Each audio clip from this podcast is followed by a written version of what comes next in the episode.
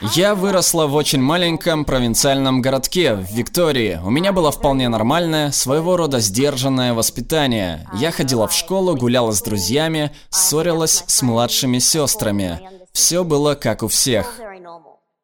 А когда мне было 15, член местной общины связался с моими родителями и хотел номинировать меня на получение общественной награды за достижения. Мои родители ответили, «Прекрасно, но тут есть одна явная проблема.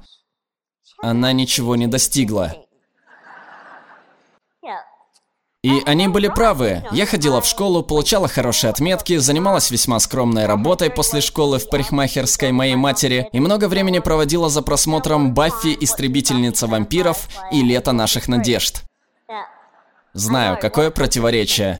Но они были правы. Я не делала ничего такого исключительного совсем. Не делала ничего такого, что можно было рассматривать как достижение, если исключить из уравнения инвалидность.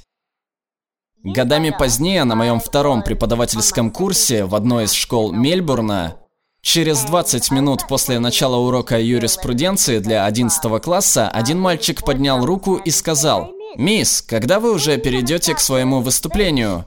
Я ответила, к какому выступлению? Видите ли, я рассказывала им о дефамации в праве уже добрых 20 минут. Он сказал, ну как же, ваша мотивационная речь. Когда люди в колясках появляются в школе, они обычно говорят всякие вдохновляющие речи. В большом зале обычно. Тогда-то меня и осенило. Этот ребенок всегда сталкивался с инвалидами как с объектами для вдохновления. Но мы ими не являемся. Подчеркну, его вины в том нет, так оно для многих из нас. Для многих из нас инвалиды не наши учителя, не наши врачи или маникюрши. Мы не настоящие люди, мы нужны, чтобы вдохновлять. И, по сути, сижу я тут в этом кресле, на этой сцене, и вы, вероятно, ожидаете, что я вас сейчас вдохновлю. Верно? Да. Что ж, леди и джентльмены, боюсь, я вас сильно разочарую. Я здесь не чтобы вдохновлять вас, я здесь, чтобы рассказать вам, что нас обманывали по поводу инвалидности. Да, мы купились на ложь, что инвалидность – плохая штука с большой «П» и «Ш». Это плохая штука, и жить с инвалидностью – нечто, что делает вас исключительным. Это вовсе не плохая штука, и исключительным она вас не делает. За последние несколько лет мы смогли еще сильнее распространить эту идею благодаря социальным сетям. Вы, вероятно, видели подобные изображения. Единственная инвалидность в жизни – плохое поведение. Или вот, твоя отговорка не работает. Действительно. Или такое, прежде чем все бросить, попытайся. Это только парочка примеров, но таких изображений полным-полно. Может, вы видели такое, где изображена девочка, у которой нет рук, рисующая картинку карандашом, зажатым во рту? Или ребенка, бегущего на углепластиковых протезах ног? Такие изображения, коих так много, мы называем вдохновительным порно. Я использую термин «порно» намеренно, так как они овеществляют одну группу людей ради выгоды другой. В данном случае мы овеществляем инвалидов ради выгоды здоровых людей. Цель таких изображений – вдохновить вас, замотивировать, так, чтобы можно было посмотреть на них и подумать, насколько бы плоха ни была моя жизнь, могло бы быть и хуже. Я бы мог быть вот этим человеком. А что если вы и есть этот человек?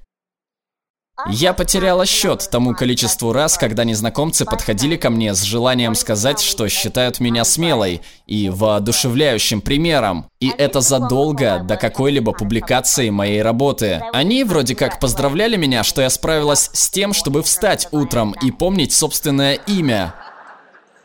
А это овеществление. Эти и другие изображения овеществляют инвалидов ради выгоды здоровых людей. Они для того, чтобы вы смогли на них посмотреть и понять, что для вас дела не обстоят так уж плохо, а посмотреть на проблемы со стороны.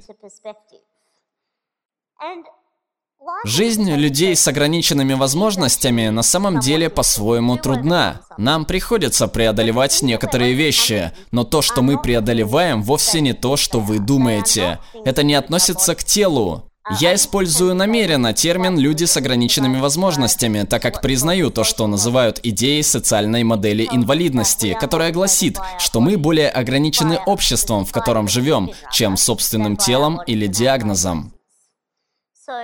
Я прожила в этом теле много времени. Оно меня вполне устраивает. Оно выполняет то, что мне нужно, и я научилась использовать его на максимуме его возможностей, так же, как и вы. И то же самое с этими детьми на этих изображениях. Они не делают ничего исключительного. Они просто используют свои тела на максимуме их возможностей. Так неужели справедливо овеществлять их, как мы это делаем? распространять такие изображения. Когда люди говорят «ты воодушевляешь», они произносят это как комплимент. И я знаю почему. Из-за той лжи, из-за того, что мы купились на ложь, будто инвалидность делает человека исключительным. А по-честному, это не так. Я знаю, о чем вы думаете. Сижу я тут, ругая вдохновение, а вы думаете, ради бога, Стелла, неужто тебя ничего не вдохновляет? Вдохновляет. Я постоянно учусь новому у других инвалидов. Однако не тому, что я счастливее их, а тому, что гениально использовать щипцы для барбекю, чтобы подобрать упавшие вещи. Я учусь искусному трюку зарядки мобильного телефона от батареи инвалидной коляски. Гениально! Мы учимся на примере силы и выдержки друг друга не вопреки нашим телам и диагнозам, а вопреки миру, который отделяет и овеществляет нас. Я действительно считаю, что эта ложь об инвалидности – величайшая несправедливость. Она делает нашу жизнь сложнее. А эта цитата «Единственная инвалидность в жизни – плохое поведение» Причина, по которой это чушь, в том, что это просто неправда из-за социальной модели инвалидности. Никогда улыбка лестничному пролету не превратит его в пандус. Никогда.